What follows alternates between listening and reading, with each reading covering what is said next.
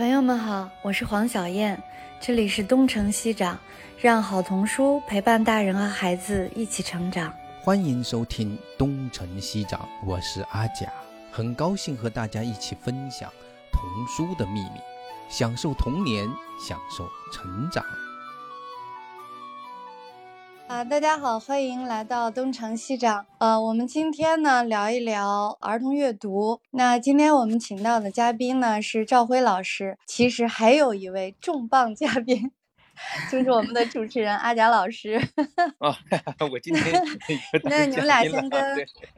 大家打个招呼吧。为什么阿贾老师是嘉宾呢？啊，大家好，那个我是赵辉啊，然后那个我是阿贾老师这本书的那个特约编辑，然后呢，也因为这本书就是跟阿贾老师学习了很多东西，然后就是之前也骚扰了阿贾老师很久，其实可能不是从儿童阅读推广手册这本，是从那个艾登钱伯斯的书之密语开始，就不停的那个打扰阿贾老师请 教请教。还有你们那个杂志是吧？对对对对对，我们的杂志跟大家说说吧。阅读与成才，对对对。然后那个阅读与成才其实是一本蛮新的刊物，然后它是那个掏粪基金会啊来主办的，然后是国家新闻出版署直属的杂志。嗯，对，因为这个杂志其实它因为很关注阅读嘛，就是感觉到现在就是大家整个对阅读非常关注，但是呢，就是好像还没有一个这样一个，就是还是缺乏这种非常充分的这种阵地，然后来把大家凝聚在一起啊。我我们现在其实还是在一个推广自己，就是让大家能够认知的这样的一个过程之中。当时也是因为做杂志的原因，其实在这个书之前就开始跟阿佳老师有一个联系。然后，嗯，因为那个当时正好是阿佳老师获了那个艾瑞卡尔奖要去领奖的那个时间。然后那个时候是因为就是当时还是在疫情期间嘛，然后就是整个的那个大家每天上班啊，还是那个就天选打工人的状态。我那会儿还特别特别好，就是每天都能够去上班，但是地铁上已经没有什么人了。然后那个时候呢，我就哎，突然就是，其实我之前没有关注到，因为我其实离阅读圈还是有一点距离的。当时，因为我是后来回到这个行业嘛，我但是我当时哎，突然发现阿佳老师好像要去领奖了，我就马上给阿佳老师写了一封邮件。但是我其实当时真的是抱着试试看的态度，因为我不确定阿佳老师有没有时间来接受我们这个采访。然后，因为他当时我就怕他已经就是在路上了，然后结果阿佳老师是在香港的机场转机的时候。给我回的邮件，嗯，我那会儿特别开心，就是看到了阿佳老师，就是接受完我们采访以后，他给我回传了一些图片，因为我天天的追着他问，然后想要视频呀，还有想要图片，然后所以就是比读者先一步。饱了这个眼福和耳福，然后就看到了那个场景。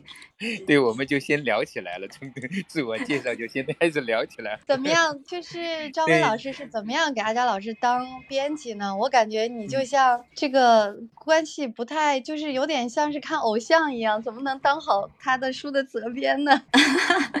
就是我就保持一种就是不停的骚扰阿佳老师的一个状态，因为确实我其实确实可能啊不小心暴露了我这个粉丝的身份。对对对对对，很明显的暴露了。哦，是这样。我我还是把您介绍一下吧。就是其实赵辉老师是《阅读与成才》杂志的执行主编，其他是北京大学的文学博士。他今天的最主要的身份就是是阿贾老师的儿童阅读推广手册和艾登钱伯斯的《书之密语》关于文学和儿童的偶谈的两本书的特约编辑。这两本书呢是同时推出的，所以我们今天来 一起聊一下。实际上只有阿佳老师一本书。嗯，对，就是实际上刚才赵辉提到的那个过程吧，对我来说也是记忆非常非常的深刻。就是我当时我到香港去转机的那个时候，是香港刚刚开始解封，就是它的机场刚刚解封的第一天，整个机场冷冷清清，真的是，就是不是我以前认识的那样的一个机场。然后我走到那个转机的那个那个。中间的那个地方终于找了，还有好几个小时，我就坐在那个地方就支起来开始工作。其实我我一直保持着在路上工作的习惯。然后那个时候一大堆的邮件，主要是来自那个杨志成老师和那个马古斯先生，他们两人要约见面，他们两个纽约人要约约见面，想拉着我一起，然后他们俩不互相通气，说是哪一天合适，都要跟我说，然后我呢就跟马库斯说，马库斯说了一个时间，我在跟杨子成，杨子成在跟我说，就是我们那天，哎呀，就是我在那里跟他们两个老先生就是交流的有点焦头烂额的，然后哎，就是收到了赵辉的那个邮件啊，我想这真是一个很有意思的，就是追的这么紧啊，就是 我还在路上，所以实际上我们当时去完成的那个就是艾瑞卡尔的那个访谈，还有那个报道，其实是我在香港、在纽约，后来在上海的隔离酒店里面完成的。对，特别特别有意义，太深刻了。是的，是的。其实呢，就是说，在那个时刻，有时候就是你在做的一件事情，有时候会很荒，感觉很荒谬，你知道吗？就是这个世界跟你的一种关联，就是在这样的一种关联之中，你会重新发现，你可能原本做的一些事情，其实是非常有意义的，就是换了一个视角去看他们，这是一个话哈。然后，其实那个赵辉老师，我也是看了你的简介之后才知道，啊，原来你居然是常文轩老师。的学生对吧？啊，对，是的，是的，对，所以 跟图画书还是很有渊源。对，跟童书很有缘。然后我看到你那个，应该那本关于孩子的书，其实是你的博士论文，对吗？啊，对的，对的，是我的毕业论文。对对对，其实我是在亚马逊看了他的电子版的一个那个曹文轩老师写的前言，还有你的第一章，哦，真是非常非常有意思。正好孩子也是我最喜欢的诗人之一。啊真的，真的，对对对，我我们交往了这么长时间，我完全不知道，很抱歉。没有没有，因为因为我也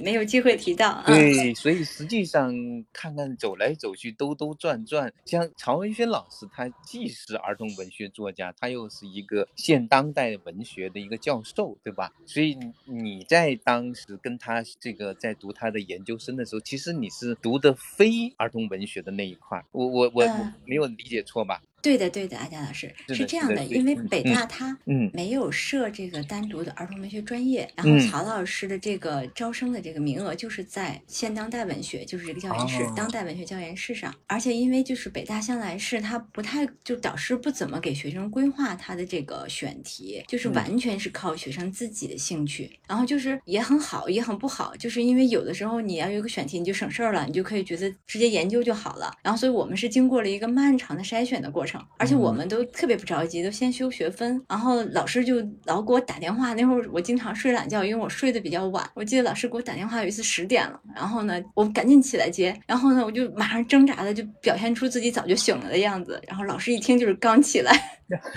然后老师说好崩溃啊，就我的学生都不着急。但是我想分享一个小事情，就是当时在北大的时候，然后就很巧，就是我觉得我跟图画书真的是冥冥之中是有这个缘分。然后当时就是我有一天接到系里一个电话，就是因为系里老师打的，我也不知道是什么事情。他说就是有一个美国佛罗里达州立大学的教授叫琳达拉玛，然后呢他就想来就是北大跟曹老师做一个交流，但是他就没办法认识曹曹老师，所以他就直接联系了北大中文系啊，就用最官方的这个方式。来联系的，然后呢，那系里就觉得得找个学生来接洽这件事情，然后其实也很随机，因为曹老师当时在校的学生有好多，刚好就找到了我，所以我就觉得还蛮有缘分的。然后我就开始跟那个教授来写邮件，然后他当时那个是一个女教授嘛，然后她当时来。来北大的时候啊，他是拖了两个大箱子旅行箱。我其实就是还蛮粗心的，我就以为人家就是下了飞机直接过来了，就是我就很正常，就没有想到他是来，就是是一个什么样的一个状况。结果见了曹老师以后，他就要求打开这个旅行箱嘛，然后我们才发现那个老太太拎了两箱子，满满的都是绘本，全都是绘本。然后因为您知道绘本非常沉，都是精装，对。而且他没有其他的 行李了，几乎就是 两箱子绘本。然后当时我记得是零六零六年的时候，在我们那个当代教研室的那个就是一个会议室嘛，就是那种大的圆的长条的桌子那种会议室。然后那些书完全把那上面都铺满了。然后曹老师还有我们就是整个当时他这场活动的就是研究生啊，就整个都所有的人都傻掉了，就没有想这么大的一个世界的打开在我们面前。因为我我们当时我尤其是真的就是没有接触到过那些绘本，就各式各样，它有一些就是运。韵律的童谣的那些，就是大家读起来很顺口的那一部分，然后有非常经典的，然后我们就看见上面贴了各种非常漂亮的标，其实就是那些获得大奖的那个 那那些标志嘛，但当时都不知道是什么，就是完全就是零功课的，以后就是他直接现场来做的一个交流，他就是实际上是来分享的，对吧？对的，而且他呢，就是他可能是知道了曹老师的，我觉得他是不是看到了曹老师的作品啊？然后他就一定要来，然后他就有一点跟那个钱伯斯非常像，他就说什么呢？他就喜欢儿童文学，然后但他觉得中国在这一方面的研究不够。嗯，就很可惜，因为他们就是没有发现这个宝藏，就是他觉得就是中国其实是应该有自己的声音的啊。然后他就专门拎着两箱书来，他就是找曹老师来做这个交流。就当时这个事情，我们还印象特别深刻。然后曹老师也是受这个事情的影响，后来开始创作绘本的，因为他其实之前都是做小说，就是直接写这个儿童文学的部分。嗯，这倒是一个很有趣的一个，他确实是很可能影响了赵文轩老师。对，因为就是我觉得可能对，因为他其实其实那次交流时间也不长，可能就是一个下午。嗯，然后我带他去逛了未名湖，然后其实。我这个英文水平就是四六级的这个标准，然后，但是我发现国家这个考试还是挺厉害的，就是基本的交流 OK 的够。当时领他去，他当时也问我说：“你博士论文想写什么？”然后我就想，哎呀，怎么跟他解释八零年代呢？我觉得好难呢。然后就跟他讲了好多。然后那个那个教授也特别特别可爱，他当时就是因为他确实是非常想让中国来多一些人来研究儿童文学。他当时确实问我说：“你想不想来跟我读博士生？”嗯，然后那个我当时就也挺开心的，因为我以前没想过，但我没想到绘本那么好看嘛啊。然后呢，我就说那是什么样的一个条件？因为他可以直接给我写推荐信。然后他说就是可能需要我放弃就是北大的学位。直接就是跟他去读，后来我我说那不行，因为我说 北大中文系是我的梦想，我不可能放弃这个学位，那就很遗憾。哦，对，那当是一个有趣的一个过程。所以你其实在这个过程之中，已经跟儿童文学是有过一个前期的接触。然后实际上，我为什么想想了解这个呢？就是因为我发现你后来就是跟 Chambers，就 Eden Chambers 有有有多个 email 的联系，甚至我觉得那本书《书之密语》的中文版最了不起的就是它的那个序章，对吧？就是那个其实它是为中文的读者单独写的一篇，那个是你要他写的，你你怎么能做到？这一点，这不容易的 就是就是用四六级的英文水平不停的写邮件 对，因为其实之前一直是跟他的太太 Nancy 在联系啊，然后呢。那就是写了好多邮件，然后但是就是很正常嘛，就是因为做版权的话，就有很多邮件其实是石沉大海的。但是因为钱伯斯的地位之重要，就是太不想错过他了。嗯，我就隔一段时间就追一封邮件，然后隔一段时间就追一封啊，我就一直没有放弃，因为尤其是其实是他的官网的信息嘛，对吧？又还不是说有版权代理公司这样。嗯，后来就是收到了 Nancy 的回信，然后他就说很抱歉，因为那个其实他们是很注重这个，就是国外这种版权这个忠诚。度的啊，嗯嗯，然后他因为就是说之前其实他们一直在小鲁做嘛，嗯然后呢他就是其实还是想就是先确认一下小鲁会不会有这个想做这个 book talk 的这个想法啊，如果他们没有的话，或者说他们有，他们可能会有一些优先权是吧？哎，没错没错啊，所以 Nancy 说没有直接的给我回邮件。其实我跟他的交往跟跟您的交往非常的像，就是因为钱伯斯其实他也在指导我，就是做编辑 方面的一些。因为他当时就就是因为 Nancy 是当时是通过 Nancy 来转述的啊，然后他就跟我说这本书要出版的话，就是首先有一个非常重要的问题，就是那个您当时拿到这个书第一反应，对对对对。对，就那一章就拿掉了，然后他当时这一章是不能够有的，因为当时他们签掉了就这个协议，因为他发展成了 Tell Me 那本嘛，嗯，然后说来听听，对。对对对，后来我说没有关系，因为我其实因为我是学文学出身的嘛，我很希望他的这个就是阅读的部分，就是他跟文学结合的很好那部分，其实我觉得是特别大的宝藏，尤其是那个就是他其实我觉得不冲突啊，然后当时就非常非常的想做，然后就是就跟他有聊，然后就是也希望他能够就是为这本书写中文版的序言，当然，然后就是特别希望他，但是我当时也不是抱太大希望，因为我就怕他现在可能就是年纪够大的了，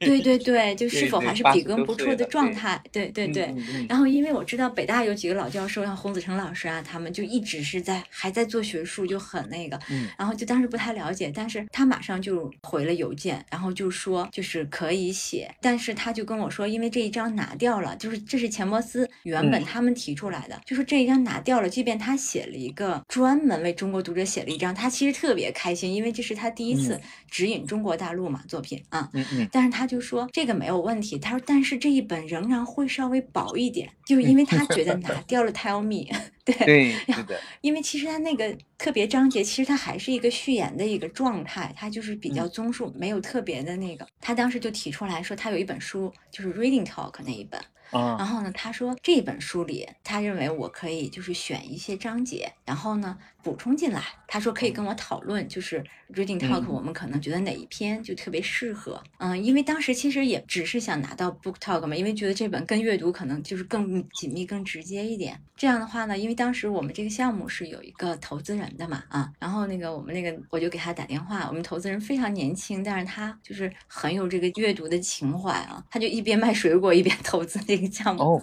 啊这个卖水果的投资的这本 book talk 呀，对对对对对，他他当时就说那那本书怎么样呢？我说那本书它就因为会偏，因为它确实是偏更偏文学性，嗯就是嗯可能跟阅读的关联就没有那么紧密。但你说文学跟阅读其实是很紧密的，大家可能是说不会专门讲那些阅读的方法呀，就这些小的可能有些细节就不会太，就是阅读教育的部分会少一些。然后他当时一听呢，他就说那可以，就是说当时他当时拍的版嘛，他说啊那可以，他说那就把两本都做了。其实我是没有想能够一下子做两本的，然后我当时特别开心，因为我觉得这就超过了我原来的设想的预期，然后马上给田伯斯写信说，就是我们可以把这两本书都做了，然后这样的话呢。其实钱伯斯他就又调整了一下，老爷特别可爱，因为他是一个编辑嘛，靠谱的编辑，他就说，那这两本书因为本来也是姊妹书嘛，啊，然后他说就一定要一样厚才好看，然后他就又找了他一次发言，就是当时他在会议上的一个发言，放在了读之谜语里，就也有一张是新的，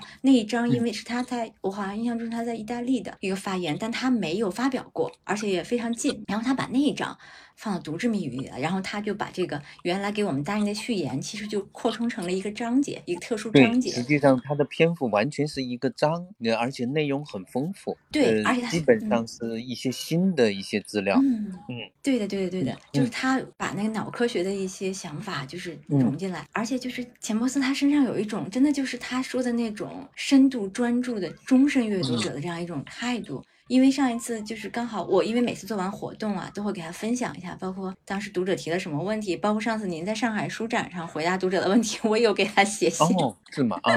对厉害厉害，我会告诉他，就是大家讨论的什么问题，因为他很关心中国的读者嗯会怎么看待阅读这个问题。就包括我说上海其实书店的人特别多，就是小孩子会坐在地下看书啊什么的，他觉得特别有趣。反正当时我当时就跟他说到，因为我们之前曾经遇到过一个问题，就是家长说，为什么我的孩子会一遍一遍的读一本书，同一本书，就他都能倒背如流了。然后我们当时其实是按照书之谜语里的说法，那就说它是一种反复的练习，可能就像我们拿餐具一样。当时乔布斯比喻大概是这样子的一个比喻啊，我们就这么解释了。然后我把这个给他讲了一下，然后老爷爷专门给我回邮件，就是写了一大段话来讲这个问题，就是。他最新看到的那个脑科学家说的那些嗯话，他当时用的那个词就是说，我们每阅读一本书，就是建立一条新的神经通路在脑子里嗯，啊。对，他每读一遍就一直扩充，然后他反复在读。我还记得他用的那个英文词应该就是 keep alive，就是就是这个通道就一直是通的。就如果他不反复读，他有时候可能就封闭了。然后他如果再拿起另一本书来，他又建立了另外的通道，然后他们就会整个打通，就建立起一个复杂的结构图。后来我就想到，就是咱们公号上经常刷屏的那个，就说读书的大脑是什么样，就脑回路极其复杂的一个。然后说不读书的孩子就一片空白的那个图，就是，然后他也还在读那些书，他说这是他最新读到的，他就补充和修正了他原来的说法，因为他原来只是用，就是像小孩子拿餐具一样，就是他会在不停的练习阅读，他原来是从这个，就是可能大家就是从日常生活中能得出来的一个结论，他后来就扩充成为这样子一个，就是把脑神经学家这个研究放进来了，就是像您给我们经常推荐那个对沃尔夫的那个。对对对，那个普鲁斯特与乌贼，还有对那个深维阅读，深维阅读是是是，所以其实真的是，我觉得我读到这个他的这个序章的时候，我也蛮惊喜的。他的知识更新和我的知识更新，我们居 居然是同步的。对，所以我说跟真的跟您二位学习了太多，就是我真的就是一我太幸福了。我觉得我这个是特邀学习编辑。就是阿佳老师，我后来发现您跟那个呃《书之密语》钱伯斯这本《书之密语》还有一个共同的特点，这两本书，因为我们当时确实要核证一些资料，有去国图嘛，但是就发现，就上次吴署长那个开发布会的时候，《书之密语》说的那句话，就是其实钱伯斯他开出来了一个很长的书单给大家。对，其实您这本书也是有一个很长的书单，我就是一边查资料的时候，一边其实在拓展自己的知识，在学习，就那种感觉就特别美妙，就是因为它是一个不断丰富的，就是它是一个。互相追问，然后还能够旁逸斜出的这么一个，就是那种阅读的快感，我觉得可能不是看一个就平铺直叙的东西能得到的那样。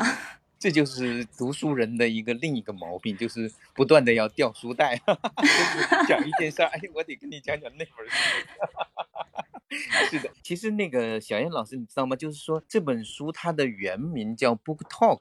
这本书我是很早以前就收藏了，大概二十多年前。那个这本书其实是最早是一九八零年代吧，好像出版的，还是八几年。然后这本书最早是在英国出版，但实际上呢，它的就是比较大的一个，就是卖的比较多的应该是美国版。而美国版其实是那个呃小燕老师很熟悉的那个编辑做的，就是夏洛特佐罗托，就是他实际上 Chambers 他的作。品在美国那么受欢迎，非常有赖于那个夏洛特·佐罗托，就是那个风到哪儿去了呀？包括那个威廉的洋娃娃，那个作者，他其实本身又是一个编辑，非常厉害的编辑，而且他不仅仅做那种低幼的书，他也做小说。他非常重要的一本小说就是钱博士的《那本在我坟上起舞》，就是这本书其实是颇有争议的，就是至少是对美国人的普通读者是有一点挑战。战的，那么他在那个你八十年代的时候，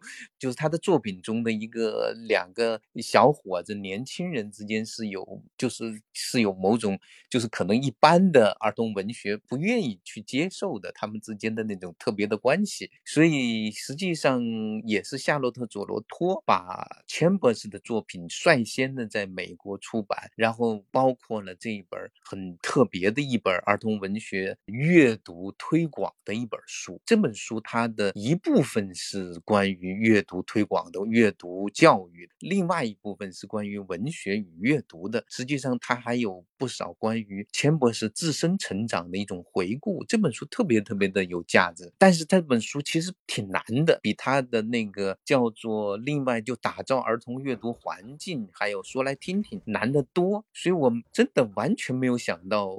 那个赵辉你们能够出这本书，我。我觉得这简直是一件不可思议的事情，因为这本书在我看来是有相当大的难度，但是非常重要的一本书。对，所以你刚才那个故事里面，我前面我觉得那个图案还不是很完整，就是你们为什么在做这个基石计划这个系列的时候，会首先选这样一本书？这肯定有某种原因的。就是因为是这样，当时想的就是因为他做原来这个项目发起的时候，就是说是叫是阅读教育基石计划嘛，啊啊，对，我的那个师兄石辉老师，他当时也是就是一直在就是说倡导这件事情，然后我们的那个投资人他王晨宇嘛，然后他当时就过来跟我谈了好几次这个问题，但是因为我的背景确实是偏文学的，文学啊，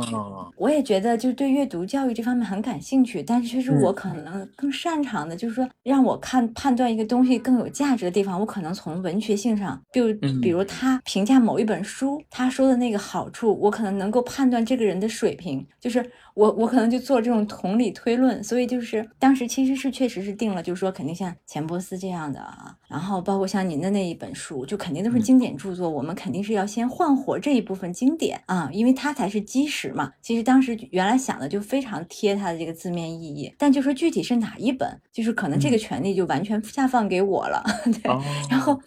但是因为基于我这个文学的背景，就是这个认知，就是我可能就非常的喜欢这本书。其实我也特别喜欢。读之谜语，因为那本书更偏文学。哦 哦，而且是这样，阿佳老师，您知道吗？就因为我们之前不是在市集上推过这个书嘛，就是做书的市集什么的。其实我这个故事也在其他几个地方都讲过。就当时有一个小男孩，因为我们当时一般都是推荐给家长嘛，就是爸爸妈妈，就是我当时正在卖力的给一个爸爸推销这本书啊，就是因为他只想买一本让他女儿来看的书，让他最好不要看就就最好了，因为他女儿已经上初中了。然后我就把那个钱伯斯那句话送给他，我说不读书的孩子是由不读书的大人一手造就的。然后那个爸爸非常有礼貌，他说谢谢，但是即便如此我也不买。后来就在我们俩正在这儿交流的时候，旁边有一个男。孩子很年轻，然后呢，他连女朋友都没有。然后他当时就非常疑惑，就就打断我们，就问说：“那我可以买这本书吗？”然后那个我说：“你你是？”然后他就因为我当时想，也许他是做阅读推广的，确实有一些就是带孩子读书的老师非常年轻。他说：“没有，就是觉得很喜欢，因为看到了就是卡夫卡的那个，就是砍下内心冰封大海的斧头那句话。”然后钱伯斯确实引了。然后我们那个译者老师也翻的那个文笔非常的有文学性，然后我所以很有信心对那一段。我说可以，你你可以翻到那一章看一看。我说如果你觉得很好的话，你就你就买下来了，就是你你来看一下是不是适合你。因为我说这本书其实不仅仅局限在阅读教育上，然后因为它有很多的文本细读。然后那个男孩子就翻到了那儿，他读了以后立刻就买了。嗯 嗯嗯，就是后来我就也发现了这个问题，就可能是我的这个个人趣味导致他这本书并不是仅仅局限在阅读上啊，他可能就是打通的面向非常的多。而且就是前两天周四的时候，我去给那个西城区的那个老师们做了一个分享，就是关于这个。就是阅读教育这一块的嘛，当时就是也是感觉就是，其实我当时讲了那个就钱伯斯里面提的那个故事，狐狸和公鸡的那个寓言故事啊，专门拆了一下那个故事，因为我当时就是完全都没有想到。这个故事能有那么好，能够讲那么深入？因为当时他不是说这个一共是二百九十七个英文单词，然后说任何人只要是能用三百个字之内把这个故事复述一下就行，也不用再加什么其他的情节。然后他当时提出来，其实这个要求还是其实是一个看起来很简单哈，但实际上一操作就很难。尤其在看完钱伯斯底下那些分析以后，他从这个文学的语言，还有非文学用途的语言，然后以及这个故事到底是说在说人，还是在说动物，还是在说某种特质。然后就从那个好几个方面来讲了这个事情以后，然后我就觉得他已经把这个故事给分析透了。而且我其实以前也确实觉得狐狸跟公鸡就是一个很简单的寓言故事，从来没有把它想象成一个经典。就是钱伯斯这个讲完了以后，就是我自己就深深的感觉被教育了。就这个文学的这个它的这个魅力很大，而且它也会让人感觉到。为什么这个深度阅读是这么的必要？包括钱伯斯自己，他因为不停的推翻自己对这个寓言故事的一些判断，其实就是我们常说的这种审辩思维啊。嗯，就是这种面向，我觉得他都有，所以他真的是一个，就是我就是这本书就这么开头了，因为我的一个缘故。哦，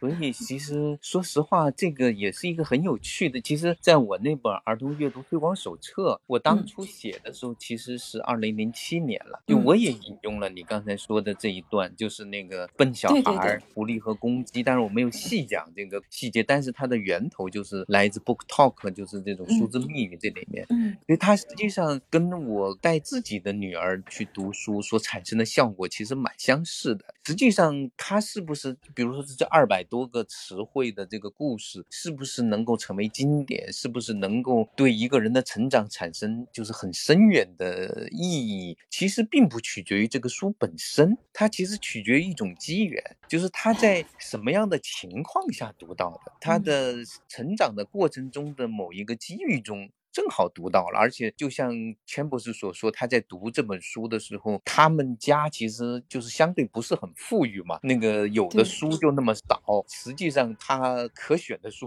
非常的少。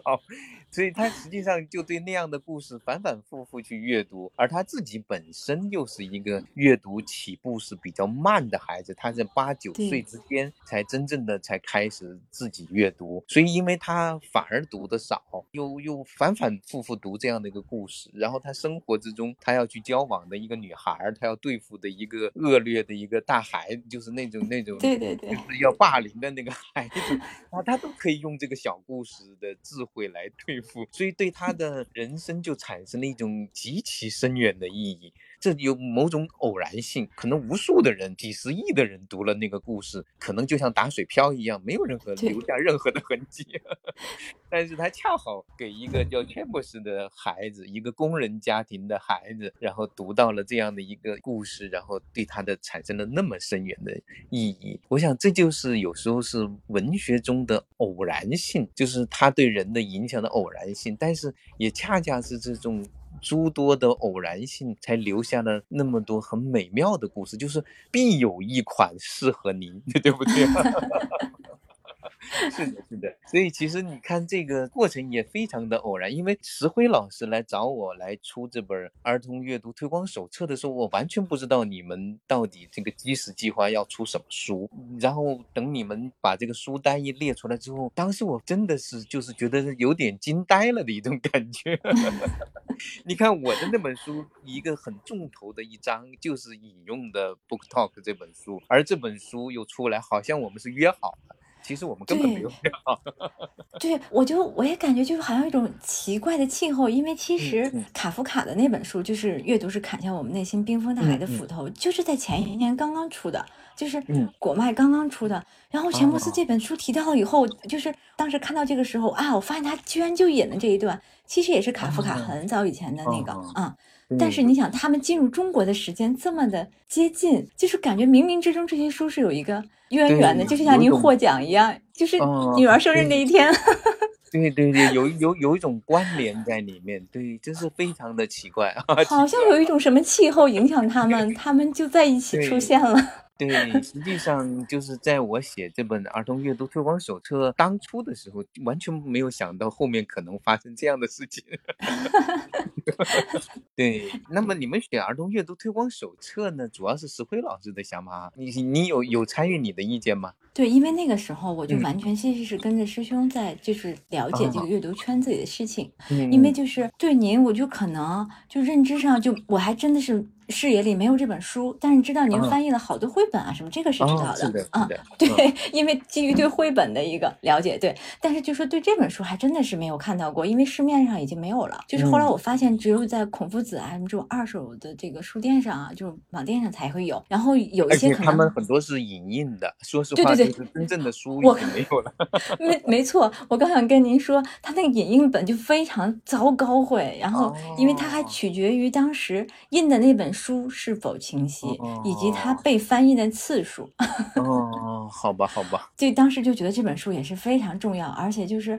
就是作为国内的我们自己的声音的这一部分，就是因为我也想到，就是当时就是拉玛教授说的那些话嘛，就是中国的自己的声音，就是很重要很重要。我觉得他当时建议我去跟他学习，并不是觉得我有什么在这方面有什么过人的天资，他其实就是很单纯，就觉得哎呀，好想有中国的学生来，然后这样的话就可以把中国的那些东西和他们这个世界上这些就打通了嘛。其实是这样一个就很朴素的想法，就是因为他觉得你有这种。跟他通过交流的那些过程吧，他认为你是可以的，就是可以把这件事情做出来，至少 他就可以有一个桥梁来打通这块，因为他其实也不太了解中国的这些故事，但他认为这是一个特别大的就是市场。然后他当时在北大的时候有讲过，就是说他当时桌上可能摆了有这么十几本吧，然后他说其实这一沓书就一个美国的小孩儿坐在那儿一下午就翻完了，但他也说了他们会重翻，就会不停的翻这些书嘛。这个事情给那个曹老师留下的印象也非常深，曹老师。后来多次就是讲过这一点，就是说，哎呀，就是国外的孩子要看这么多书，一下午就是就来翻这些绘本啊，就是他们消耗就是如此之大，就是他们应该有更多的故事可以看，然后就是更多的选择，选他们更适合、更喜欢、更容易像您说的那种，可能有一个机缘能打开那个孩子的那一本书。对，好像他就是要在茫茫书海中到处去看，然后其实你说不准哪本书对他会产生很深远的影响，你只是相信必然会有一本，你 就需要不断的去制造这样的。机缘对吧？所以实际上他这个想法其实非常好。然后我你刚才给我描述的过程中，我可能看到曹文轩老师可能也看到了一个新的商机，就是可能这孩子你看一会儿就需要这么多的书，书，那么那个作家就有福气了，对吧？我算过了，这个曹文轩老师大概从二零零几年之后到现在，总共大概出了五十多本图画书。我的天！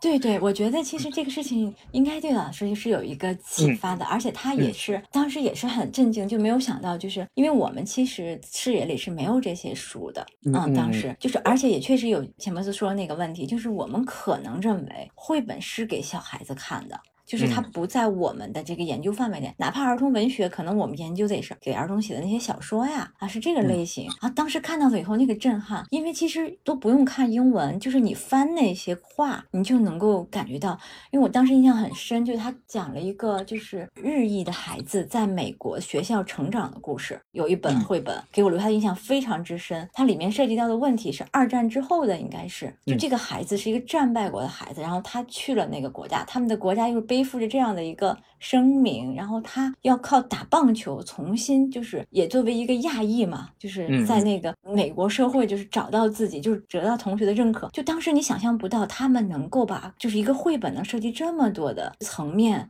就很复杂，很复杂。就这个都小说都写不清。当时这个震撼度还是蛮高的，因为我确实以前也觉得可能绘本就是小朋友看的那些很简单的一个故事，就是即便有一点复杂，可能就停留在一个稍微伤感一点的结局啊，可能。就是我设想中的，也就就是这样的这个认知，但那一次完全是颠覆性的，因为我们当时看那些绘本的时候还比较随机，因为。教授讲的时候是随手发给我们的，你可能只能看到你旁边的这两个人，就是你们三个人的书你是能看到的。其实这一点稍微有点遗憾，因为那个教授在讲完了以后，他就说这些书我想全部都送给在座的各位同学啊，结果就造成了一个结果，就是这些书分散掉了。哦，是是是，就是一人拿拿了一本儿，而且其实大家可能并没有交换，因为大家都觉得自己手上拿的书很好，挺宝贝的。但是我的那本书就就没有拿到，因为那本书。被交换走了，当时就是我说的那一本，我后来真的没有找到那本书，好奇怪，就是好像一个小孩拿着棒球的那个，我当时是被那个题材震撼了。我后来就拿到了一本是池塘的，就是写青蛙和池塘的一个书，就韵律书嘛，读起来朗朗上口，就是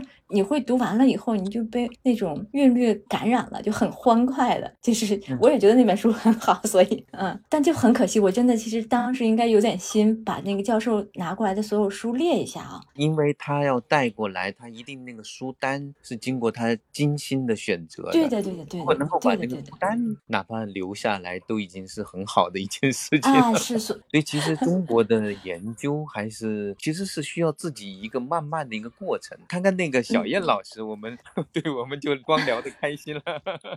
所以赵辉老师昨天就开始问我说我们怎么聊，然后我还辛辛苦苦的做了一个七个问题的大纲，但是我就告诉赵辉老师，我说。说很有可能这个大纲是毫无用处的，果然毫无用处。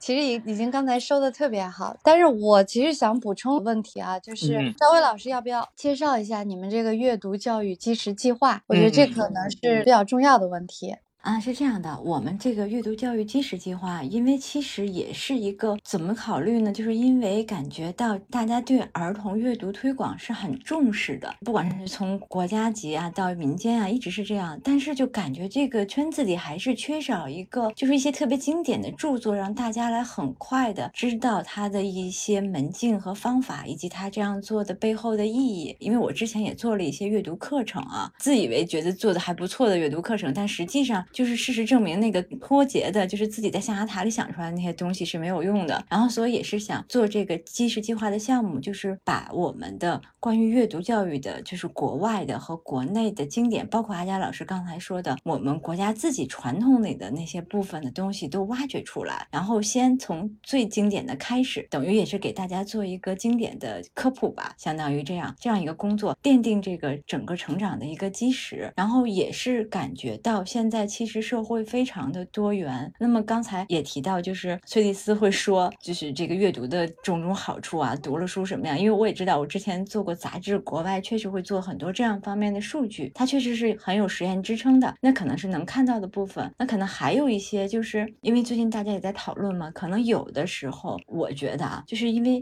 对为什么做一个终身的深度专注的阅读者非常重要。第一，就是钱伯斯在《书之秘密》里也提过，其实现在孩子他经常。常会训练自己，比如说他其实不是说那个他现在其他变了，而是说他训练自己要保持一个短时间的注意力，在各个项目之间迅速的切换。可是我们社会上很多非常重要的工作，顶尖的啊，它实际上是需要一个深度的专注的阅读啊，不管是任何的专业啊，不仅仅限于文学，它都是这样子的。所以就是我们要把这些好的东西，还有我们这种深度的思维传承下来。就像阿佳老师刚才说，就是其实写作本身它也是一个思考的书梳理的过程嘛。因为那个语言学曾经对文学的影响非常大嘛，大家会说就是语言的边界就是我世界的边界啊，就是因为我们都是用语言，其实要把它弄成语言，这个思考有时候才能够真正的完成。就觉得这个阅读在这个过程中起到的作用是非常大的。然后如果要是能有这么一系列的丛书出来，然后让普通的家长、阅读推广人，还有就是我们一线的老师都能够从这里，就是从最精华的部分开始学起吧，有一个参照物。我觉得这样的话，就是整个就是社会对这个阅读的认知，它的那个起点就会比较好。就是在这个基础之上，我们才想说后面我们可能会继续从第一集开始往后做，比如说做一些更接近现在当下比较切近的阅读具体的问题的。因为我们第一集书选的就是钱伯斯的《书之谜语》和《读之谜语》是一套姊妹书，然后是国内选的是阿佳老师的《儿童阅读推广手册》，还有就是台湾的赵景忠老师的一本书，就提升阅读力的教育学啊，赵景忠先生的那个语文教学论文集。他当时也是当时就是做台湾小语会来大陆交流的时候嘛，就是对大陆的很多老师产生了非常大的影响，因为他是从阅读课的角度，而不是语文课的角度啊，来对大家进行了一个，因为就像阿佳老师说，台湾其实在这一方面走的比我们要就实验的要要开始的要早一些，他其实传授了一些他们当时的一些经验吧，然后所以也是一个非常重要的，就是有我们本土的一个经验特色的这么一本书，然后也是代表了两岸的一种交流嘛，也是一种对阅读的共同的希望让它传承下去的一个非常良好的一个期盼。然后剩下的这个书，我们还有一些，就比如说那个儿童文学探究，他那本书呢讲的是那个其实是对整个儿童文学的一个脉络的梳理，从最早的各种类型化的书，一直到就是神话呀、童话呀，然后一直到后面的他后来那个，因为那个书我们引进的是第四版，它会有那个比如幽默文学、讽刺文学，他把这些全都放进来了，还有包括图像小说，就是那本书我们觉得是可以在儿童文学上给大家补一补课，就像阿佳老师还有钱伯斯他们都经常会提到的，就是你要跟孩子一起读，但是你首先也要有这个能力，就是你也要读孩子的书，就是所以儿童文学我认为就是是家长还有那些学校的老师，包括师范生，他们可能马上即将走向工作岗位，他们都非常非常需要补这个课程，然后就是有这样的书，还有就是怎么给小学生讲小说，其实那个项目也很很有意思，就他是一个英国的导师嘛，他是双博士学位，当时我看他简介非常吃惊，因为我没有想到就是英国的这个博士学位细化到这个程度，他是五到八岁学校项目就是艺术专业的博士生，细分到这个程度，然后他进去以后，就是他会带着项目到学校去，就是他讲的是戏剧教育啊，就是这种对孩子阅读的一个帮助，就很有趣，其实有点像我们讲一些经典文学进校园，他会讲莎士比亚什么东西怎么样在学校里进行推广，在小学生之间来做，然后大概就是这个第一集就是这样的一些内容，就是首先奠定一个基石，然后后面就是其实也是希望，就比如说像阿佳老师这样的老师，他可能能接触到他直接听到他讲课的人还是少数，那如果他的书出来了，他的影响可能就会波及的面更大。我们认为就是这可能是出版的人特别想做的一件事情。目前只是出了两本，对吧？就是《书之谜语》和《儿童阅读推广手册》。实际上，我有一个建议，你们其实应该出在你们这个书里面加一个对于你们这个阅读教育基石计划的一个一个介绍。然后，比如说你后续预计就是你第一集里面计划还要出哪一些？实际上，我看你这个后面的书舍里面只写了目前出的两本，其实应该再加一些介绍和一些预告啊之类的，因为你现在选品。已经都定了嘛，对吧？嗯嗯嗯，对对对对，小安老师建议非常好。我们其实做了一个小册子，但是没有放在书里，就其实那样的话就会更好，就大家能看到它。你有书舌嘛？你这个书舌应该好好利用一下。嗯嗯嗯嗯，是的，是的，是的。那我们今天差不多就到这儿吧，嗯因为时间，差不多了。是的，是的，嗯特别特别谢谢赵辉老师，嗯，谢谢我们，因为阿佳老师就不用谢了，哎，今天跟赵辉老师聊到很多，聊的非常好背后的东西哈，对对，其实要有时间，我们还可以聊聊你对孩子的研究。哎，我们稍微八卦一点啊，我就是最后就是你为什么会对孩子那么感兴趣呢？能简单的说说吗？呃，对，就是因为我觉得觉得吧，就因为我确实对语言比较敏感，但是我读到孩子的诗的时候，有一种感觉，就是因为他好像就是一个天才，就是他嗯不是一个能够，其实他也是训练出来的，因为我们后来看到他大量的改他的那个诗作啊，嗯就是他最后呈现出来的那个稿。绝对是一个天才的版本，但是他哦最初也是有一个习作的影子的，就同一首嗯诗的，我们能看到他后来的改动，就太喜欢他了。然后就是我当时其实是想很想写个就是孩子的这些研究的，就是他本人的研究。所以呢，因为曹老师就特别着急，他说你怎么能写这个呢？因为我们当代文学教研室北大是不让做这种作家论的啊，因为